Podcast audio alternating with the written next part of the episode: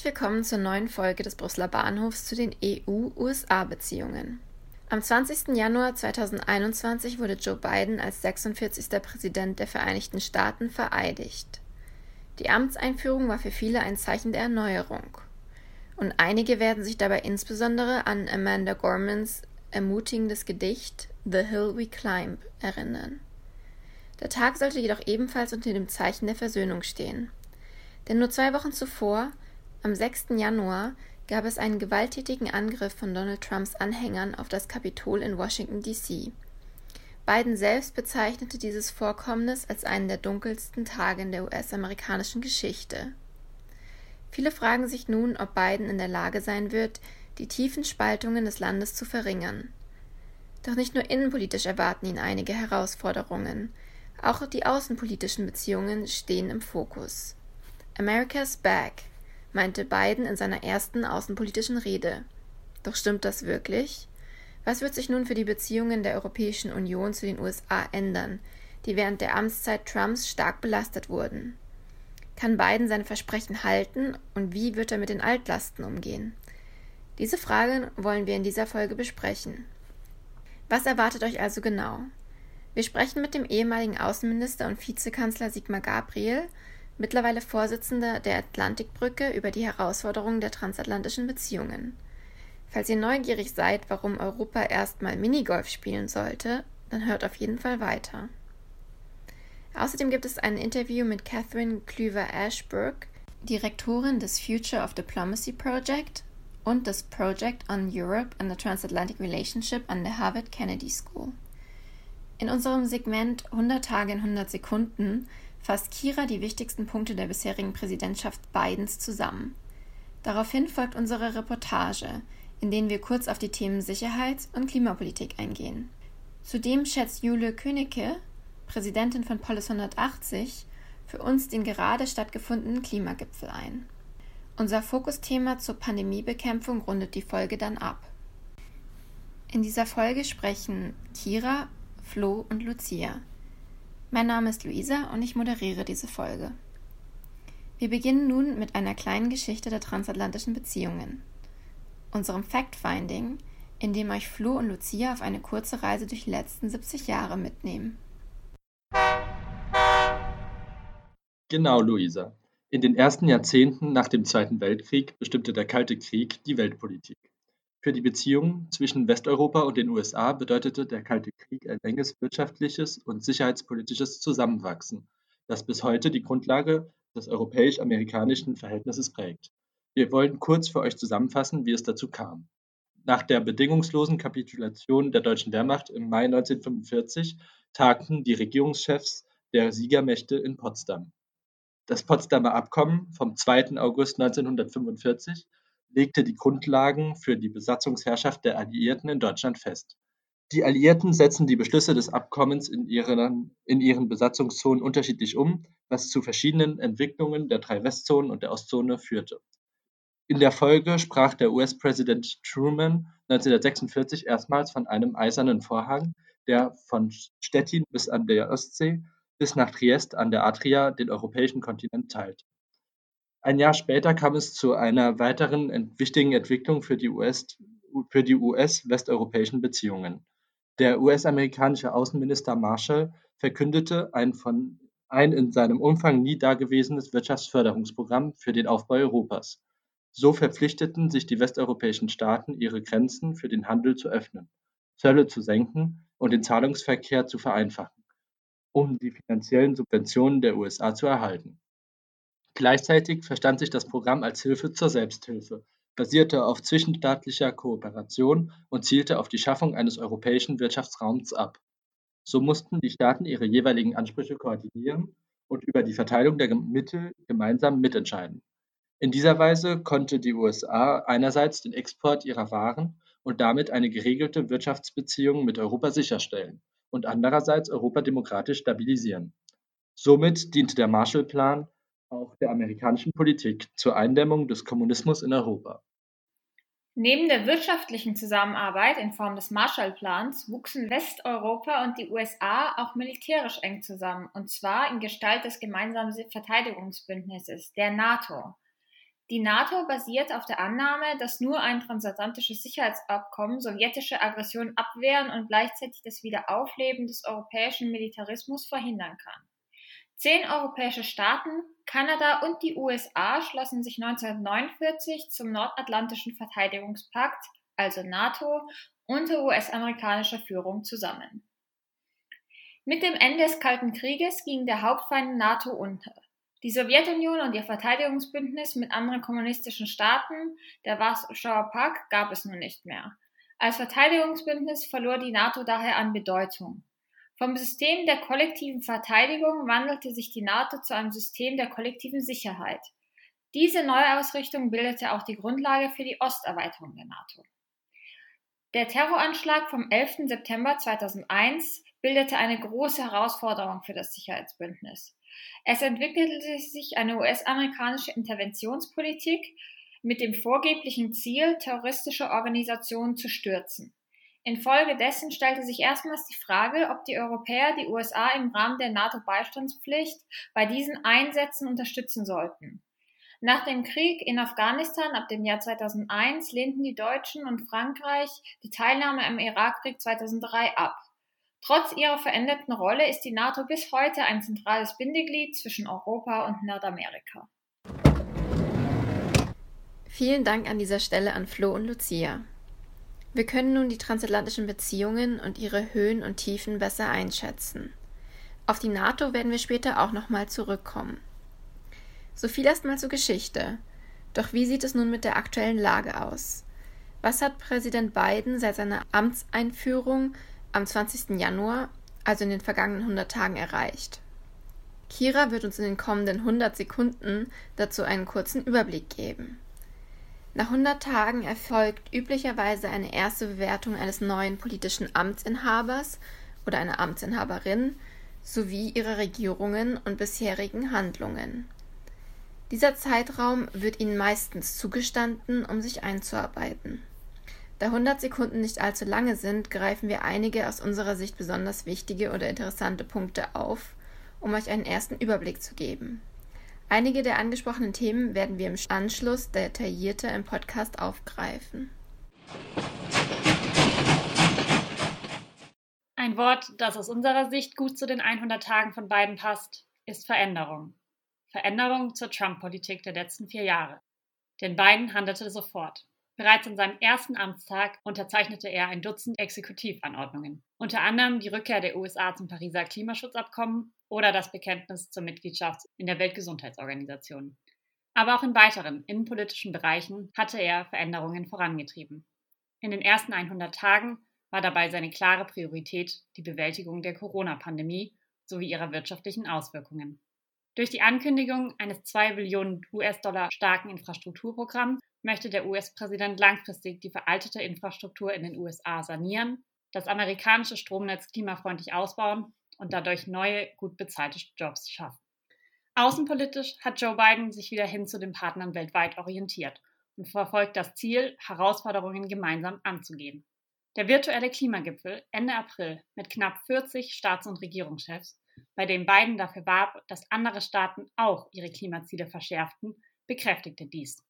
Aber auch globale Wirtschaftsthemen, wie die Einführung einer globalen Mindestbesteuerung, stehen auf seiner Agenda. Eine große Veränderung in der amerikanischen Außenpolitik war zudem die Ankündigung des US-Truppenabzugs aus Afghanistan bis diesen September. Auch wenn viele politische Entscheidungen in den ersten 100 Tagen für Aufbruch und Veränderung stehen, so bleibt nicht zu unterschlagen, dass Biden in anderen Bereichen der bisherigen Politik auch unter Trump treu bleibt. Beispielsweise in der Außenpolitik wird weiterhin ein zentraler Dreh- und Angelpunkt der Umgang mit China und seiner wirtschaftlichen Konkurrenz für die USA sein. Danke für diesen kurzen Einblick in die ersten 100 Tage von Bidens Präsidentschaft, Kira. Joe is good enough. You don't have to call me Mr. President. Das sagte Joe Biden zu Beginn seines Gesprächs mit den EU-Staats- und Regierungschefinnen beim Europäischen Rat am 25. März. Es war das erste Zusammentreffen dieser Art seit dem Treffen des Europäischen Rates mit Barack Obama im Jahr 2010, auch wenn es diesmal aufgrund von Corona virtuell stattfand. Biden bringt also neuen Ton und eine neue Stimmung in die europäisch-amerikanischen Beziehungen. Aber was bedeutet das für die Zusammenarbeit bei den großen politischen Herausforderungen? Ist die Zusammenarbeit wirklich so vertraut, wie es bei beiden klingt? Kira und Lucia haben sich den Stand in den Bereichen Sicherheits- und Klimapolitik einmal genauer angeschaut. Ja, genau. Beim Thema Sicherheitspolitik bzw. bei der transatlantischen Kooperation in Sachen Sicherheit gibt es seit Jahren strittige Fragen zwischen den USA und der EU. Ein Beispiel dafür sind die jeweiligen Ausgaben für Verteidigung und die Zukunft der NATO, über die wir schon zu Beginn unserer Folge gesprochen haben. Die USA drängen nicht erst seit Trump darauf, dass die EU und ihre Mitgliedstaaten mehr zur kollektiven Sicherheit beitragen sollen. Trump selbst hatte 2018 sogar mit seinem Austritt aus der NATO gedroht, falls die Mitglieder nicht mindestens 2% ihres Bruttoinlandsprodukts in Verteidigung investieren würden. Der französische Präsident Emmanuel Macron hat die Debatte um die NATO 2019 weiter angefacht, als er sie als Hirntod bezeichnete und sich für eine stärkere Autonomie Europas bzw. der EU aussprach. Dies sagte er natürlich auch vor dem Hintergrund der schwierigen und oft unzuverlässigen Zusammenarbeit mit Trump. Ende März diesen Jahres besuchte dann der neue US-Außenminister Anthony Blinken NATO in Brüssel. Präsident Biden wird im Juni bei seiner Europareise sowohl die NATO besuchen als auch am G7-Gipfel teilnehmen. Mit beiden Reisen soll ausgedrückt werden, wie wichtig den USA die NATO und der Multilateralismus ist. Ein weiteres aktuelles sicherheitspolitisches Thema ist der geplante Rückzug der USA aus Afghanistan, der natürlich auch die EU und die NATO-Staaten betrifft. Momentan befinden sich noch fast 10.000 Soldaten aus NATO-Ländern in Afghanistan. Falls ihr mehr dazu wissen wollt, dann können wir euch die Folge des Polis 180 Podcasts Spotlight Asia zu Afghanistan empfehlen, die wir euch in den Show Notes verlinken. In der Klimapolitik hat Biden eine deutliche Abkehr von den Plänen Donald Trumps vollzogen. Am ersten Tag seines Mandats erklärte der neue Präsident, dass die USA dem Pariser Klimaabkommen wieder beitreten werden. Biden strebt an, die USA bis zum Jahr 2050 klimaneutral zu machen und zieht damit gegenüber der EU nach, die dieses Ziel ebenfalls bis 2050 erreichen will. Mit der Ernennung des ehemaligen Außenministers John Kerry zum Klimabotschafter der USA bekommt das Thema auch in der US-Außenpolitik einen neuen Stellenwert und ein prominentes Gesicht. Seine erste Auslandsreise führte John Kerry vor einigen Wochen nach Europa, ein starkes Signal. Die Klimapolitik könnte sich so zum neuen Herzstück der europäisch-amerikanischen Beziehungen entwickeln. Während in der Sicherheitspolitik dem historischen Kern der transatlantischen Beziehung, immer mehr Interessenskonflikte hervortun, scheinen sich die strategischen Prioritäten der beiden Regionen in Sachen Klimaschutz immer näher zu kommen, auch wenn das amerikanische Fracking- und Ölförderprogramm auch in Zukunft ein Streitpunkt sein wird. Angesichts der Tatsache, dass sich die Spannungen zwischen den USA und China verschärfen, könnte die internationale Klimadiplomatie für die USA somit ein hilfreiches Softpower-Instrument werden, um sich von fossilen Energieträgern abhängigen China abzugrenzen und in anderen Weltregionen, allen voran Europa, als Klimavorkämpfer zu profilieren. Vielen Dank an dieser Stelle für diesen Überblick zur Sicherheits- und Klimapolitik an Kira und Lucia.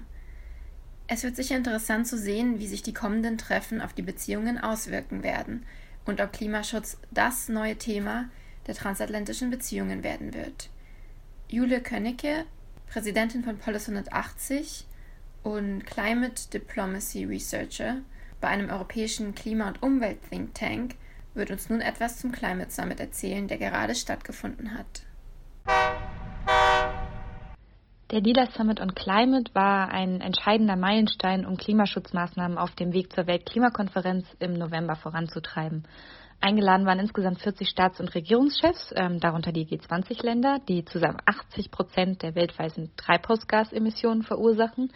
Und teilgenommen haben außerdem Länder, die besonders anfällig für die Auswirkungen des Klimawandels oder führende Klimaschützer sind.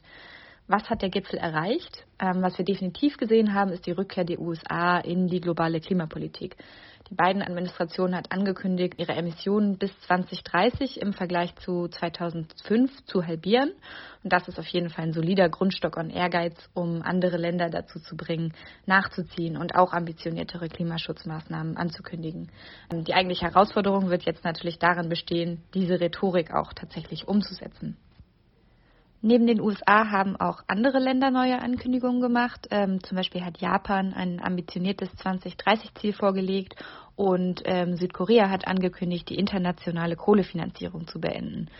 Und ja, diese neuen Verpflichtungen werden den Druck auf andere große Emittenten auf jeden Fall erhöhen. Doch ähm, der Gipfel hat auch Lücken gelassen. Insbesondere die Themen Klimaanpassung und Finanzierung, also wirklich Schlüsselthemen für Entwicklungsländer, ähm, haben wenig Beachtung gefunden. Zwar haben die USA zugesagt, die Klimafinanzierung bis 2024 zu verdoppeln und die Finanzmittel für Anpassung zu verdreifachen. Die anderen großen Emittenten haben dem Thema Anpassung und Klimafinanzierung aber während des Gipfels kaum Aufmerksamkeit gewidmet. Fortschritt in diesen Bereichen ist für den Erfolg der Klimakonferenz, also der COP26 im November, aber essentiell. Und ja, daher ist es umso wichtiger, dass der Petersberger Klimadialog, der Anfang Mai von Deutschland ausgerichtet wird, hier nachbessert. Und da muss dann definitiv auch die Bundesregierung liefern. Danke, liebe Jule, für dieses spannende Statement. Wir sprechen nun mit Sigmar Gabriel über den neuen US-Präsidenten, Europas Rolle und Relevanz in den transatlantischen Beziehungen, über China, über strategische Autonomie und nochmal über Klimapolitik. Viel Spaß beim Zuhören. Herzlich willkommen, Herr Gabriel, heute in unserem Podcast. Wir freuen uns sehr, dass Sie sich heute die Zeit genommen haben, bei uns zu sein. In meiner ersten Frage würde ich gerne mit Ihnen auf den aktuellen US-Präsident Joe Biden schauen. In unserer Folge haben wir dann auch schon eine erste Bilanz unsererseits zu 100 Tagen Präsidentschaft Biden gezogen. Wenn Sie aus Ihrer Sicht eine Entscheidung, Maßnahme auswählen müssten, die für Sie besonders maßgebend war, für welche würden Sie sich entscheiden? Ich würde mich entscheiden für die Verlängerung des START-Vertrages über die Begrenzung ballistischer nuklearer Waffensysteme.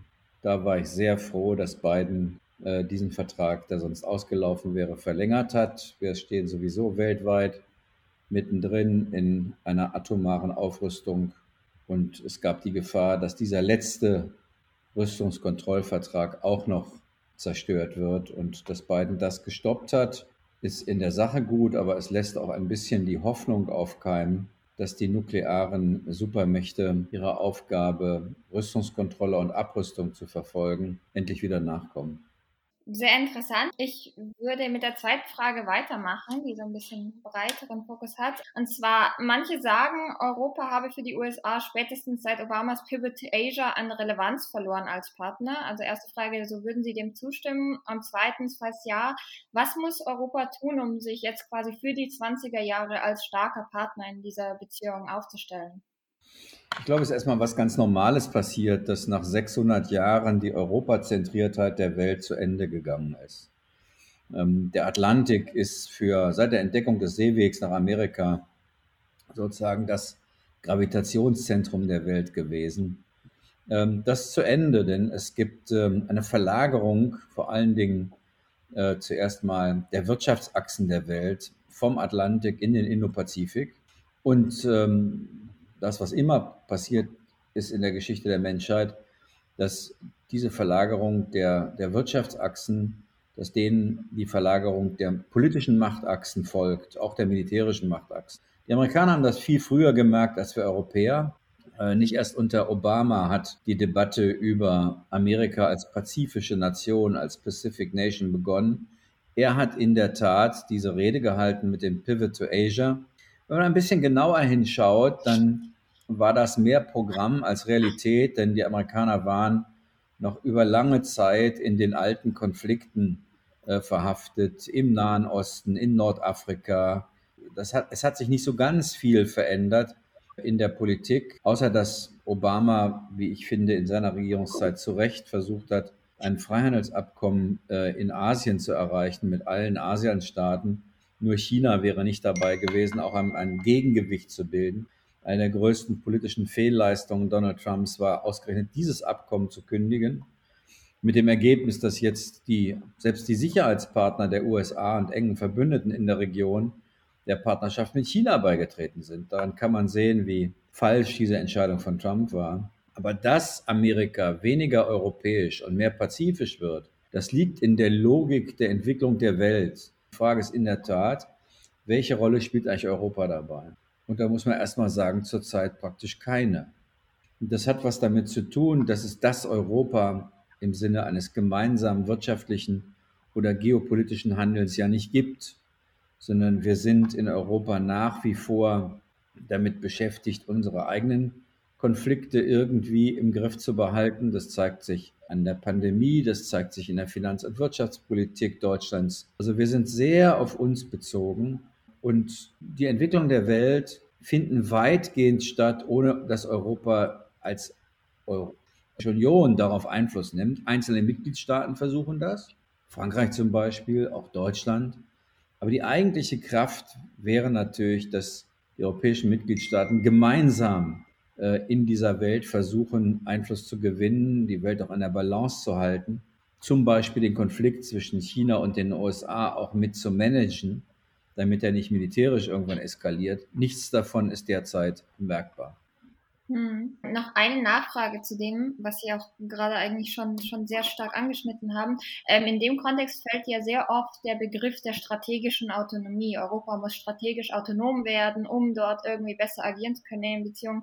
Was halten Sie davon und wie ist es in Ihren Augen um die strategische Autonomie der EU bestellt? Ich muss mich, wenn ich das gefragt würde, sehr zusammennehmen, weil ich inzwischen, ich weiß nicht, ob ich mich darüber lustig machen soll oder zynisch darauf reagieren soll, weil die Wahrheit ist, diese Europäische Union und die da über strategische Autonomie reden, sind nicht mal in der Lage, ein bereits vor vier Jahren ausgehandeltes Freihandelsabkommen mit Kanada zu ratifizieren. Also verstehen Sie, kleine Dinge, wirklich, sag mal, in ihrer Bedeutung sehr überschaubar ohne jedem Problem. Selbst Deutschland ist nicht bereit gewesen, in den letzten vier Jahren dieses Abkommen zu ratifizieren. Weil wir, weil es bei uns, sozusagen, bei uns muss der Fortschritt entweder zu 150 Prozent kommen oder er kommt gar nicht. Dass der Fortschritt auf der Welt nur Schritt für Schritt erreichbar ist, das scheinen wir verlernt zu haben. Und wenn wir nicht mal so einen kleinen Freihandelsvertrag hinbekommen, da wollen wir über Autonomie reden, über Souveränität, dass, dass die, die das sagen, sich nicht fürchten, sich lächerlich zu machen, erstaunt mich. Um ein härteres Beispiel zu nehmen, als Donald Trump erklärt hat, er zieht von heute auf morgen die Truppen der USA aus Afghanistan ab, war ja nicht etwa die Reaktion der Europäer, dass sie gesagt haben, okay, das geht nicht, dann werden wir unsere Präsenz dort erhöhen, damit die Taliban nicht alles zerstören, was in den letzten Jahrzehnten dort aufgebaut wurde an Zivilgesellschaft, sondern wir sind, haben gejammert. Um Gottes Willen, das könnt ihr doch nicht machen. Die, die ganze NATO war ängstlich aufgeschreckt, wie so ein Kaninchenhaufen, weil die Amerikaner einer Politik gefolgt sind, die sich übrigens abzeichnet, nicht nur unter Trump, sondern auch unter seinen Nachfolgern. Nicht so schnell, wie er das will, aber, aber natürlich wird sich Amerika aus diesen Konflikten Stück für Stück zurückziehen. Und die Frage ist eben, was, was heißt das eigentlich für uns Europäer, zum Beispiel im südlichen Mittelmeerraum? Ich würde mir wünschen, wir würden, würden wenigstens mal einmal im Vierteljahr ein Treffen der Staats- und Regierungschefs haben, die sich ausschließlich mit Außenpolitik auseinandersetzen, um mal zu beginnen zu lernen, einen gemeinsamen Blick auf die Welt zu haben. Stattdessen bringen wir es fertig, dass wir in einem bürgerkriegsgeschüttelten Land, der eine Teil Europas, die Regierung in Tripolis, ich meine Libyen unterstützt, und der andere Teil General Haftar, zwei Bürgerkriegsgegner. Gleichzeitig jammern aber alle über die Unfähigkeit Libyens, illegale Flüchtlinge über das Mittelmeer zu stoppen. Das zeigt doch, wie lächerlich diese Debatte aktuell ist. Und ich habe gar nichts gegen solche Zielsetzungen, aber da muss man sie auch konsequent verfolgen. Wobei meine persönliche Auffassung ist, europäische Souveränität ja, europäische Autonomie nein. Das klingt nur, als wäre es das Gleiche. Autonomie heißt, ich handle ohne Bündnispartner in der Welt alleine. Ich glaube, das wird Europa nicht können. Ich glaube nicht mal, dass Amerika das kann. Ich glaube, dass die Welt des 21. Jahrhunderts solche Ideen von Bowling Alone, dass das nicht funktioniert. Souveränes Handeln heißt, ich entscheide selbst.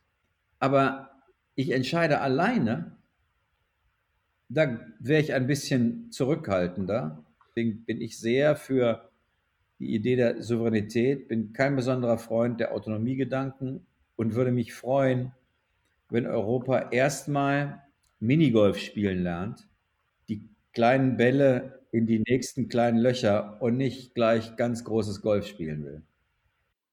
Vielen Dank für Ihre Einschätzung daran. Ähm, vielleicht doch ein bisschen Richtung Golf spielen und ähm, der Blick nach in den indopazifischen Raum, wie sie es ja schon angedeutet hat. Jetzt lässt sich ja aktuell erkennen, dass auch Biden einen harten Kurs gegen China fortführen wird. Ähm, die EU aber wiederum zeigt sich dann natürlich kooperativer, indem sie jetzt erst zuletzt ein Investitionsabkommen mit China geschlossen haben.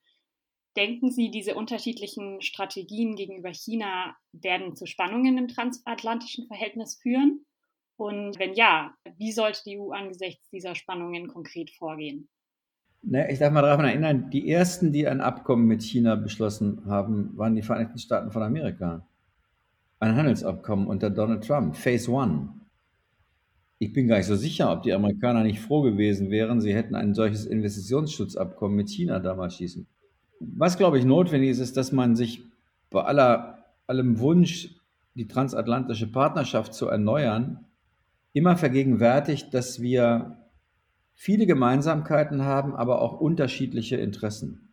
Es gibt also beides, Gemeinsamkeiten und Unterschiede. Und das hat was mit der Verschiedenartigkeit unserer Aufgaben in der Welt zu tun. Für die USA ist China ein geostrategischer Rivale. Es geht letztlich um Supremacy, um die Frage, wer bestimmt die Weltordnung. Das haben nach 1945 fast bis in die Gegenwart die Amerikaner alleine getan. Klar gab es die Sowjetunion, aber diese ganze Idee der, einer liberalen Weltordnung, die Institutionen, die geschaffen worden sind, sind am Ende durch die Amerikaner entstanden und übrigens, China hat davon maßgeblich profitiert. Der Aufstieg Chinas wäre ohne die liberale Ordnung in der Welt gar nicht möglich gewesen. Die Amerikaner haben mal mit, also Richard Nixon hat mal mit Mao Zedong Grand Strategy gespielt und gesagt, wir arbeiten lieber mit den Chinesen zusammen, um zu verhindern, dass die sich mit dem kommunistischen Russland verbünden. Das war mal 1972 der Grund, warum Nixon Beziehungen zu den zu China aufgenommen hat, nicht weil der dachte, China wird eine Demokratie finden. Die Lage heute ist viel komplizierter. Heute ist China sowas wie ein Frenemy für uns Europäer. Politischer Gegner, weil es eine Diktatur ist, ökonomischer Partner, Friend und Enemy, Frenemy. Es ist für uns kein geostrategischer Rivale. Warum nicht? Na, weil wir selbst nie geostrategisch gedacht und gehandelt haben. Und das Interesse der USA ist ein, ein deutlich Größeres, China sozusagen zu containen in seinem Einfluss in der Welt, als das europäische. Die Frage ist, gibt es Gemeinsamkeit? Ich würde sagen, ja, na klar. Wir teilen die amerikanische Kritik praktisch vollständig am wirtschaftlichen Handeln Chinas, an der Missachtung Intellectual Property Rights, an unfairen Handelsbeziehungen, an staatlicher Subventionierung, an Dumping, Insofern, ja, es gibt gemeinsame Kritik und hoffentlich gelingt es uns zusammen mit Amerika und Südkorea, Japan, Australien, Neuseeland, China an den Verhandlungstisch der WTO zu zwingen. Denn die chinesische Position ist auch nicht so super. Also nur überhaupt keinen Freund in der Welt zu haben, ist jetzt auch nicht so richtig bequem. Die sind umzingelt von Nuklearmächten, die ihnen nicht wohlgesonnen sind. Pakistan, Indien, in Südostasien viele, die kritisch auf China schauen, Vietnam zum Beispiel. Indonesien will nicht in Abhängigkeiten geraten. Mit Australien ein Riesenstreit. Mit den USA Streit. Da wollten sie wenigstens mit Europa nicht den Konflikt überdimensionieren und haben nach sieben Jahren intensiver Verhandlungen zugestimmt, dieses Investitionsabkommen zu machen. Sieben Jahre lang wollten sie das nicht. Sieben Jahre lang haben sie von der EU verlangt ein Freihandelsabkommen. Und sieben Jahre hat die Europäische Union zu Recht gesagt, das gibt's nicht, sondern erst müssen unsere Investitionen bei uns, bei euch sicherer werden. Das finde ich erstmal normal. Ja, die Amerikaner fanden das nicht gut. Auf der anderen Seite können die Amerikaner von Europa auch nicht erwarten, dass wir sozusagen gar nichts tun.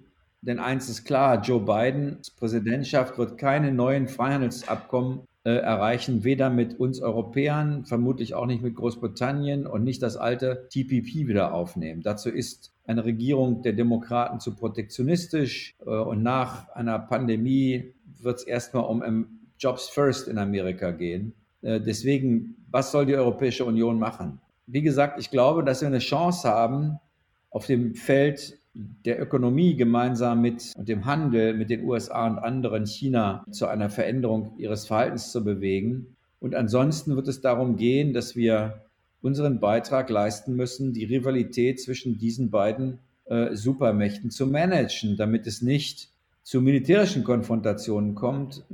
Ja, sehr, sehr spannend. Ähm, wir, wir nähern uns zum Ende des Interviews nochmal einen Blick ähm, auf ein Thema, was aktuell ähm, sehr viel besprochen wird, und zwar äh, der Klimaschutz. Die USA haben ja jetzt mit John Kerry ein sehr prominentes Gesicht der Klimadiplomatie ist die Klimapolitik der beiden Administrationen, die das Klima ja auch äh, geopolitisch und strategisch denkt, ein Segen für die EU, weil wir dann besser kooperieren können in Bezug auf die Klimaziele oder auch ein wirtschaftlicher Konkurrent, weil die EU setzt ja mit dem European Green New Deal auch auf Weltmarkt- und Technologieführerschaft bei den grünen Industrieprodukten und bei der, bei der grünen Wirtschaft. Also die Europäische Union sollte und wird nie Angst haben vor Wettbewerb wenn es um Wettbewerb, um gute und, und ressourcenschonende, umweltverträgliche Technologien geht, dann kann es eigentlich nur gut sein. Vielleicht können wir sogar was lernen von den Amerikanern, die wesentlich weniger auf staatliche Regulierung setzen und mehr eben auf technologischen Wettbewerb und Innovation. Das kann sich auch ganz gut ergänzen. Dafür habe ich keine Sorge. Meine Sorge ist, dass die USA auch nicht unter beiden bereit oder in der Lage sein werden, dem internationalen Klimaschutzabkommen völkerrechtlich verbindlich beizutreten.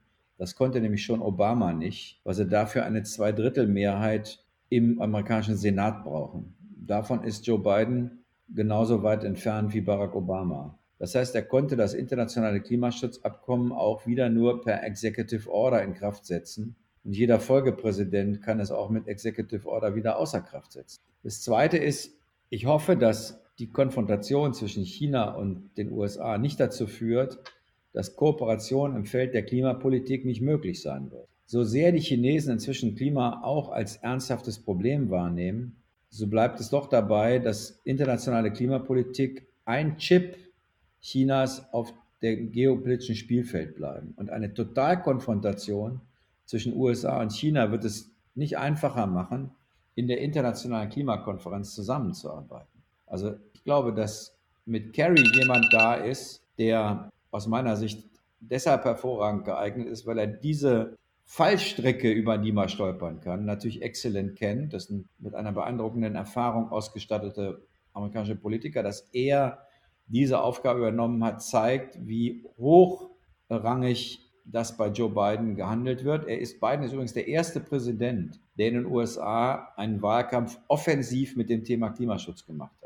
Das hat vorher keiner gemacht, auch nicht Obama. Das zeigt, die Amerikaner sind schon ernstzunehmende Partner. Ein bisschen muss man aufpassen, dass das nicht sozusagen missbraucht wird für andere Konflikte. Äh, dafür hätte ich derzeit ein bisschen Sorge. Ansonsten ist die Zusammenarbeit Europas mit den USA in der Klimaschutzpolitik, würde ich als low-hanging fruits bezeichnen.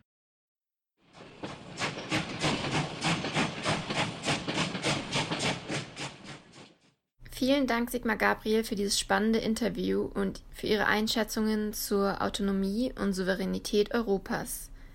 Im Interview haben wir zukünftige politische Herausforderungen angesprochen. Momentan dominiert aber vor allem ein Thema, die Corona-Pandemie. Corona hat sowohl die EU als auch die USA seit über einem Jahr im Griff. Doch wie gehen die transatlantischen Partner mit dem Virus um? Flo und Lucia haben sich das für euch einmal genauer angeschaut. Bei einem direkten Vergleich wird klar, in den USA verlief die Corona-Krise bisher tödlicher als in der EU. Auf die jeweilige Gesamtbevölkerung heruntergerechnet hatten die USA Anfang März 2021 etwa ein Drittel mehr Opfer zu beklagen als Europa. Als wichtigster Grund für die hohe Opferzahl in den USA wird häufig das Krisenmanagement von Donald Trump genannt. Gleichzeitig waren die USA bei den Impfungen wesentlich schneller als die EU. Wie konnte es zu einer solch großen Divergenz kommen? Während gerade in Deutschland die Kritik an der Verhandlungsstrategie der EU-Kommission geübt wurde, fällt eines besonders auf.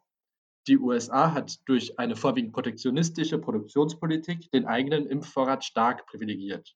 Die USA hat bisher keine in ihren Produktionsstätten hergestellten Impfdosen an andere Länder exportiert und sogar zusätzliche Dosen importiert.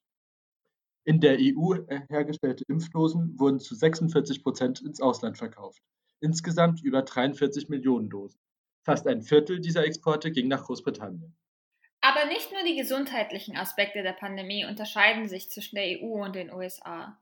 Nach OECD-Berechnungen wird die EU Ende des Jahres immer noch 3% weniger BIP vorweisen als noch 2019. Die USA hingegen wird die hohen Einbußen in diesem Jahr wahrscheinlich wieder aufgeholt haben, auch dank großzügiger Staatsausgaben. Im März wurde das erste Konjunkturpaket der neuen Regierung beschlossen, in Höhe von knapp 2 Billionen Dollar. Bidens Vorgänger Donald Trump hatte zuvor bereits zwei Konjunkturpakete in Höhe von insgesamt drei Billionen Dollar verabschiedet. Das Besondere an diesen US-Konjunkturpaketen ist die direkte Auszahlung sogenannter Stimulus-Checks. Dabei werden vielen US-Bürgerinnen direkt bis zu 1400 Dollar zugeschickt. Dies hat dazu beigetragen, dass viele Amerikanerinnen die schwierige wirtschaftliche Lage trotz einiger Einbußen überstehen konnten.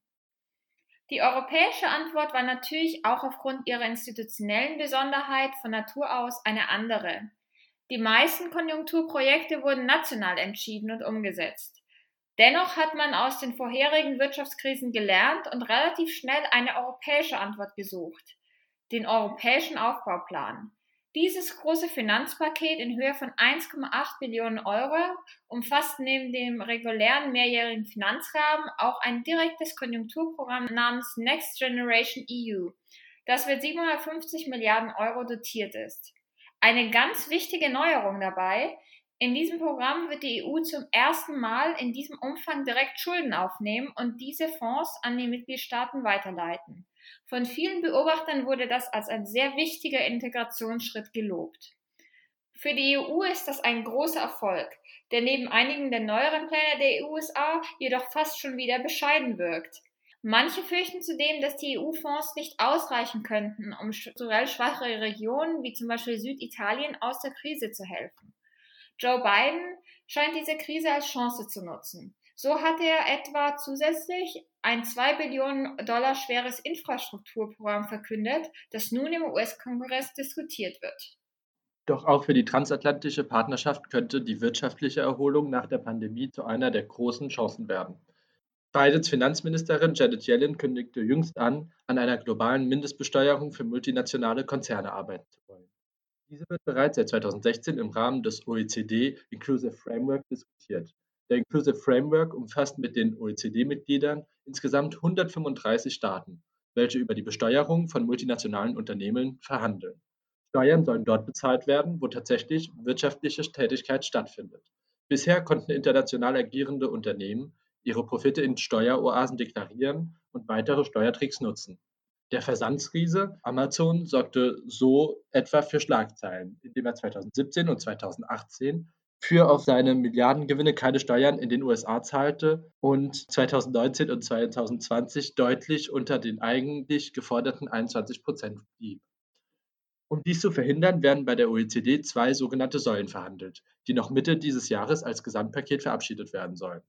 Unter der ersten Säule sollen klare Regeln für die Besteuerung von multinationalen Unternehmen, allen voran Digitalkonzerne, geklärt werden. Die zweite Säule ist die globale Mindestbesteuerung, die bereits seit langem von Olaf Scholz und Bruno Le Maire unterstützt wird. Die große Steuerreform von Donald Trump im Jahr 2017, der sogenannte Tax Cuts and Jobs Act, führte bereits für US-Unternehmen eine Mindeststeuer ein und ebnete damit den Weg für die globale Mindeststeuer, die nun diskutiert wird. Wenn die neue US-Regierung die Einigung vorantreibt, dann liegt das aber nicht nur daran, dass die Demokratische Partei nun an der Macht ist. Gerade die EU hat mit ihren eigenen Vorhaben, eine Digitalsteuer einzuführen, massiven Druck auf die US-Regierung ausgeübt. Auch andere Staaten wie Indien oder Großbritannien haben bereits eine solche Steuer umgesetzt, um den Druck auf die USA zu erhöhen. Sollte aber auf der OECD-Ebene eine Einigung gefunden werden, kann es gut sein, dass die Digitalsteuern wieder fallen gelassen werden.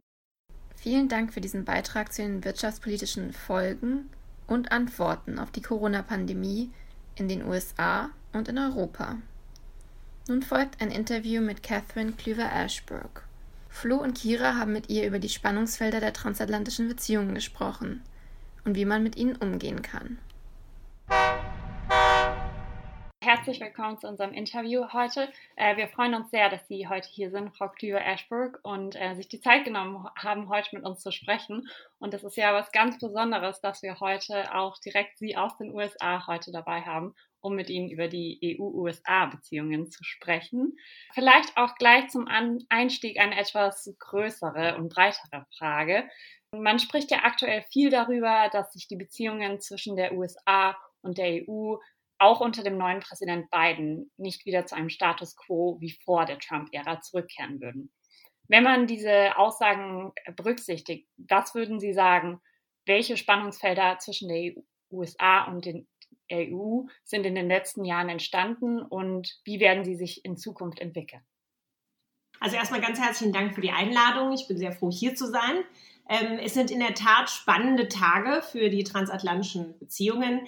Ähm, ich sehe das Ganze erstmal positiv und zwar positiv pragmatisch. Ähm, Status quo muss ja nicht immer äh, was umgekehrt, muss nicht immer was Positives sein.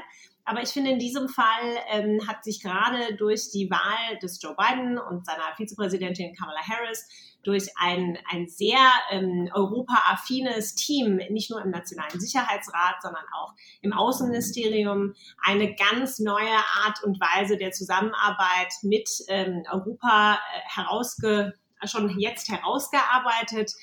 Ähm, aber eben die Welt hat sich verändert in den letzten vier Jahren. Amerika hat vier Jahre lang mit, ja, im Grunde genommen mit einem leeren Stuhl äh, geglänzt. Also hat sich zurückgezogen von der multilateralen Verantwortung, die gerade für ein Land wie Deutschland, aber eben auch für Europa wegweisend sind in der internationalen Positionierung. Umgekehrt haben jetzt die Amerikaner ein bisschen das Gefühl, sie müssen aufholen. Und deswegen ist das, was die Europäer haben leisten können, nicht von Anfang an der vier Jahre. Denn ich glaube, es ist nochmal wichtig zu betonen, dass Europa, Deutschland ganz insbesondere durch diese historische Verknüpfung mit den USA, aber eben Europa als Ganzes eben auch erstmal so in so eine Art Schockstarre verfallen ist nach der Wahl von Donald Trump. Aber in den letzten zwei Jahren sich doch sehr auf die eigenen Stärken besonnen hat. Das sind die Diskussionen über europäische Souveränität. Das kann man gut finden oder kritisch sehen. Das sind die Investitionen in nachhaltigen Multilateralismus, was die Deutschen und Franzosen gemeinsam vorangebracht haben. Das sind die Kerninvestitionen oder den, den Unterbau äh, halten zu können, was das Iran-Abkommen angeht oder eben auch das Pariser Klimaabkommen. Wir haben jetzt, wo wir sprechen, den zweiten Tag des großen Klimagipfels, den Joe Biden in Washington äh, zusammengerufen hat. Also Joe Biden und die ganze Administration sehen sehr wohl, was Europa geleistet hat in den letzten zwei Jahren. Aber, da haben Sie recht, das merzt nicht aus, dass es natürlich auch dann große Fragen gibt. Denn das Gute daran, dass wir nicht mehr im Status quo sind, ist, dass wir jetzt meiner Meinung nach nicht mehr das Verhältnis haben vom Big Brother Amerika und dem Adjutanten Europa, sondern dass wir Europa und die USA sich jetzt einfach noch mehr auf Augenhöhe begegnen können. Und weil sie das können, müssen jetzt ganz wichtige Themen aneinander, miteinander abgearbeitet werden. Da gibt es erstmal das für Deutschland extrem wichtige Thema oder zwei wichtige Themen für Deutschland, Nord Stream 2 natürlich und die Stahl- und Aluminiumzölle, alles noch nicht ganz zurückgenommen. Wir sehen eine amerikanische Administration, die ganz klar gesagt hat, wir stehen hier in einem großen Wettkampf zwischen den demokratischen Systemen und den autokratischen Systemen. Und da gehört Russland dazu. Und deswegen hat diese amerikanische Administration ähnlich wie die Trump-Administration im Grunde genommen einen harten Schritt oder einen harten Schnitt gesehen, wenn es um Nord Stream 2 geht. Sie wollen natürlich sich die, das gute Verhältnis mit der Bundesregierung bewahren oder eben mit Deutschland. Ähm, aber dennoch wird es da oder ist, sind wir schon mitten in einem Konflikt, wie kann, wie können wir jetzt mit Nord Stream 2 umgehen. Das andere große Thema ist natürlich die Industriepolitik. Und ähm, ich glaube, da gibt es vieles, was wir gemeinsam machen können. Wir könnten relativ schnell schon mal die Industriezölle runterfahren. Ich glaube nicht, und nicht, weil ich Pessimistin bin, sondern weil ich Realistin bin, dass wir wieder zu einem Handelsabkommen kämen, wie vor einigen Jahren dem angedachten transatlantischen Handelsabkommen. Ich glaube, so weit wird es nicht gehen, aber wir können sehr viel, sehr schnell gemeinsam machen, um gerade unsere Wirtschaften nach der Covid-Krise wieder aufzurichten. Es wird nicht einfach und es ist Verhandlungssache. Drittes großes Thema, Digitales. Da haben die Europäer sehr stark vorgelegt, wollen gerade die Macht der amerikanischen Technologiebetriebe, der großen Plattformen sehr beschneiden. Das Interessante ist, dass die amerikanische Regierungsebene das ganz ähnlich sieht und äh, sich auch überlegt, wie kann man die Macht gerade der großen, der GAFA ähm, ein, eindämmen, einschränken und sehr wohl auch geguckt hat auf das GDPR, also auf die Privatsphärenregelungen in Europa, das auch in Kalifornien hat Kamala Harris das damals mit auf den Weg gebracht. Also das könnte eigentlich ganz interessant werden. Aber ganze große Fragen wie Digitalsteuer oder überhaupt digitale Marktwirtschaft, das wird im Einzelnen, glaube ich, noch kompliziert. Trotz der Herausforderungen bin ich grundoptimistisch. Sehr spannend. Ähm, Sie haben gerade zur Digitalsteuer gesprochen. Die Amerikaner, äh, gerade die amerikanische Finanzministerin äh, Janet Yellen hat ja jüngstens angekündigt, im Rahmen der Verhandlungen auf OECD-Ebene eben eine globale Mindestbesteuerung einführen zu wollen. Europäische Minister wie Bruno Le Maire und Olaf Scholz unterstützen diese Idee ebenfalls ja bereits. Ähm, aber im Gesamtpaket der Verhandlungen der OECD-Ebene wird ja auch eben noch parallel zu dieser Mindestbesteuerung auch die Digitalsteuer äh, diskutiert. Ähm, für wie realistisch halten Sie denn die Einführung einer Mindestbesteuerung bis zum Sommer, der Deadline, die sich die OECD gegeben hat? Oder auch falls diese Verhandlungen scheitern sollten, äh, wie groß ist die Chance, dass in den nächsten Jahren eine Einigung gefunden werden kann? Also ich glaube, wir sind bei der Digitalsteuer vermutlich näher dran als bei der Besteuerung großer Unternehmen. Ne? Also da geht es nochmal darum, dass, ähm, ja, dass Steuergelder nicht in andere Länder verschoben werden oder in fremden Koffern verschwinden oder im Zweifel ähm, Gemeinden und Gemeinschaften äh, zugute kämen, im besten Fall, also nicht nur den Industriebesitzern, ähm, die gar nicht da sind, wo ein Unternehmen aktiv ist, um das jetzt mal ganz ähm, banal runterzubrechen. Ähm, ich glaube, bei der Digitalsteuer, da sind 147 Parteien dabei. Also ähm, man stelle sich vor, wie eine solche Verhandlung läuft, jetzt auch in diesen Zoom-Zeiten. Alles nicht so einfach, aber das ist ein Prozess, der ähm, schon seit Jahren läuft und aus denen sich die Amerikaner ähm, aus, ja, aus politischen Gründen unter der Trump-Administration erstmal zurückgezogen haben. Also da bin ich deutlich optimistischer, denn wie gesagt, da rollen die Bälle schon. Europa hat vorgelegt. Also es ist klar, worum es geht. Ähm, also ich glaube nicht, dass bei, ähm, der, bei dem Thema Mindestbesteuerung für Unternehmen global, dass es da so schnell gehen wird. Da sind nämlich noch ganz andere Unternehmen beteiligt. Ähm, da wird genau drauf geschaut werden, sowohl die Europäische Union wie die USA schauen sich gerade unabhängig voneinander an, wie ihre Wertschöpfungsketten funktionieren. Das hat natürlich Covid losgetreten. Herr Borrell hat damals oder vor einigen Monaten, jetzt fast vor einem Jahr, gesagt, wie kann es sein, dass wir in Europa keine einzige Tablette Paracetamol herstellen? Also ähm, da, das ist eingebettet in einem ganz großen, in einer größeren Diskussion darüber, was müssen Demokratien eigentlich leisten können, beziehungsweise umgekehrt, wofür steht eigentlich demokratisch geführter Kapitalismus? Wo Sie gerade zu Demokratieförderung äh, geredet haben. Ähm, am 11. September dieses Jahres wollen die USA ihre letzten Truppen aus Afghanistan abziehen. Äh, das sind dann auf den Tag genau 20 Jahre nach dem Flugzeugattentat auf das World Trade Center. Ähm, soll na, jetzt nach 20 Jahren War, War on Terror wirklich alles anders werden? Also endet mit dem Truppenabzug aus Afghanistan eine Ära der amerikanischen Außen- und Sicherheitspolitik? Oder ist der Abzug eher eine strategische Wolte des neuen Präsidenten? Es ist nicht komplett unüberlegt. Seit Jahren laufen schon die Verhandlungen mit den Taliban. Ähm, in Dubai und äh, in den Vereinigten Arabischen Emiraten. Das sind Gespräche, die lang angesetzt wurden. Und die sind auch schon angesetzt worden vor der Trump-Administration. Also es ging dann etwas schneller, wurde dann etwas katalysiert in den Jahren der Trump-Administration weil lange überlegt worden ist, ähm, innerhalb auch der Obama-Administration, könne man mit der Taliban reden, könne man mit Terroristen verhandeln. Was sagt das eigentlich aus über die Werte der amerikanischen Demokratie? Jetzt sind wir also an dem Punkt, 1000 amerikanische Truppen werden auf irgendeine Art und Weise noch bleiben. Aber es war eben, wie gesagt, auch nicht nur der längste Konflikt in Amerikas Geschichte, sondern eben auch der teuerste. 74 Milliarden Dollar hat Amerika über diese Jahre in Afghanistan investiert, nicht nur in den Militärschutz, sondern eben auch in den zivilen Aufbau, ähm, die NATO natürlich nochmal dazu. Und dennoch ähm, ist es natürlich jetzt hochbedenklich, was in den nächsten paar Jahren passieren könnte. Ähm, sowohl die NATO im Sommergipfel, der jetzt kommt, wie auch die USA, werden sich überlegen, mit welchen anderen Methoden können sie sicherstellen, dass das, was sie erreicht haben für Frauenrechte, für Bildung, für Gesamtstabilität im Land gerettet werden kann.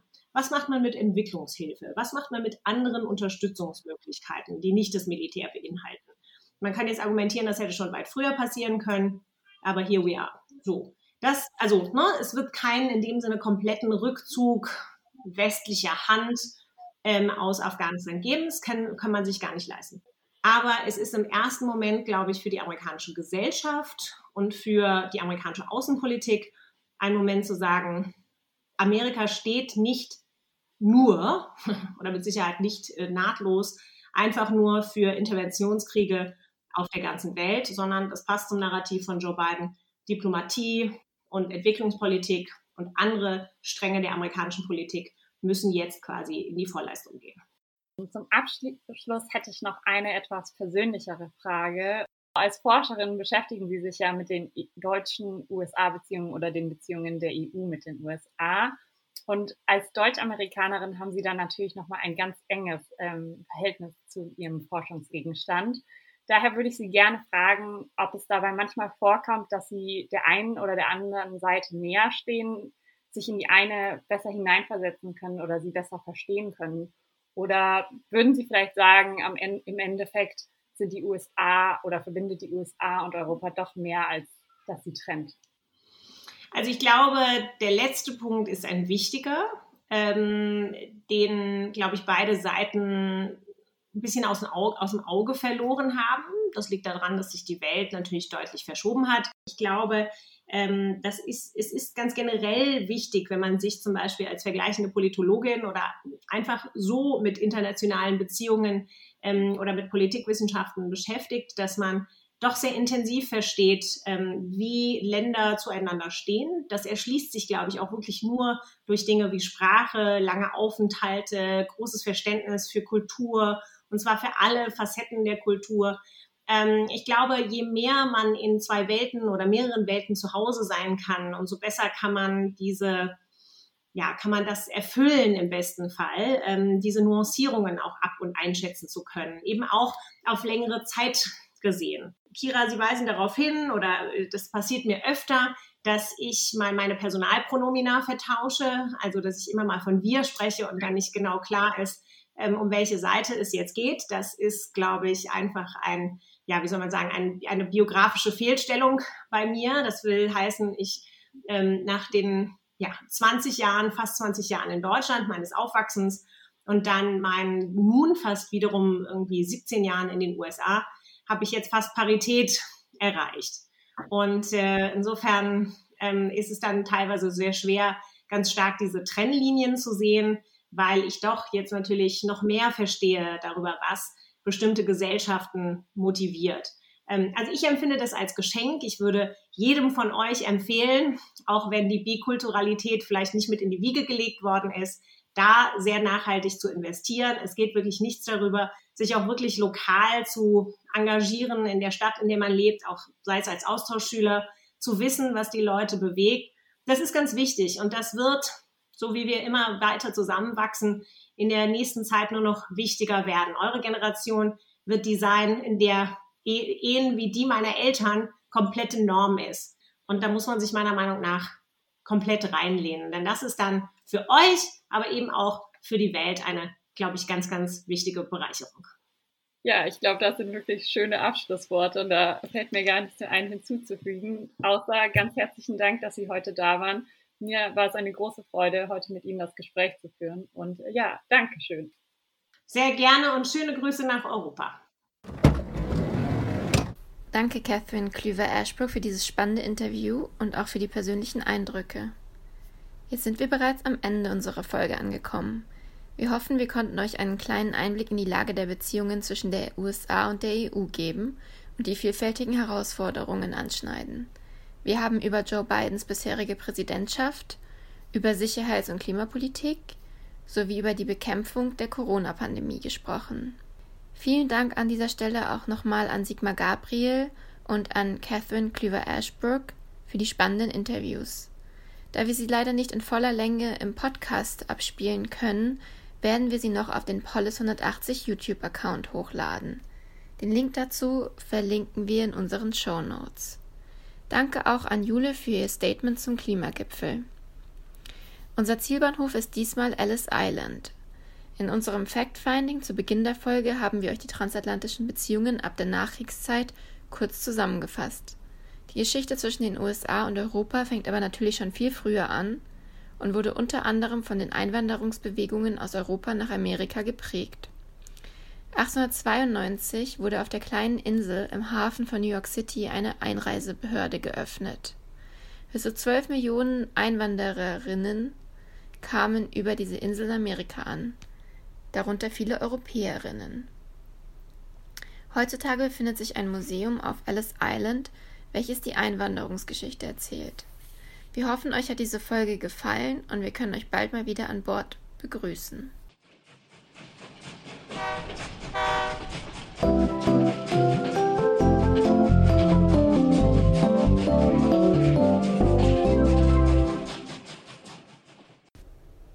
Dieser Polis 180 Podcast gibt ausschließlich die Meinung der Autorinnen und Autoren wieder. Die Verantwortung für den Inhalt liegt bei den Autorinnen und Autoren. Polis 180 ist ein Grassroots Think Tank, der wissenschaftliche Erkenntnisse für politische EntscheidungsträgerInnen übersetzt.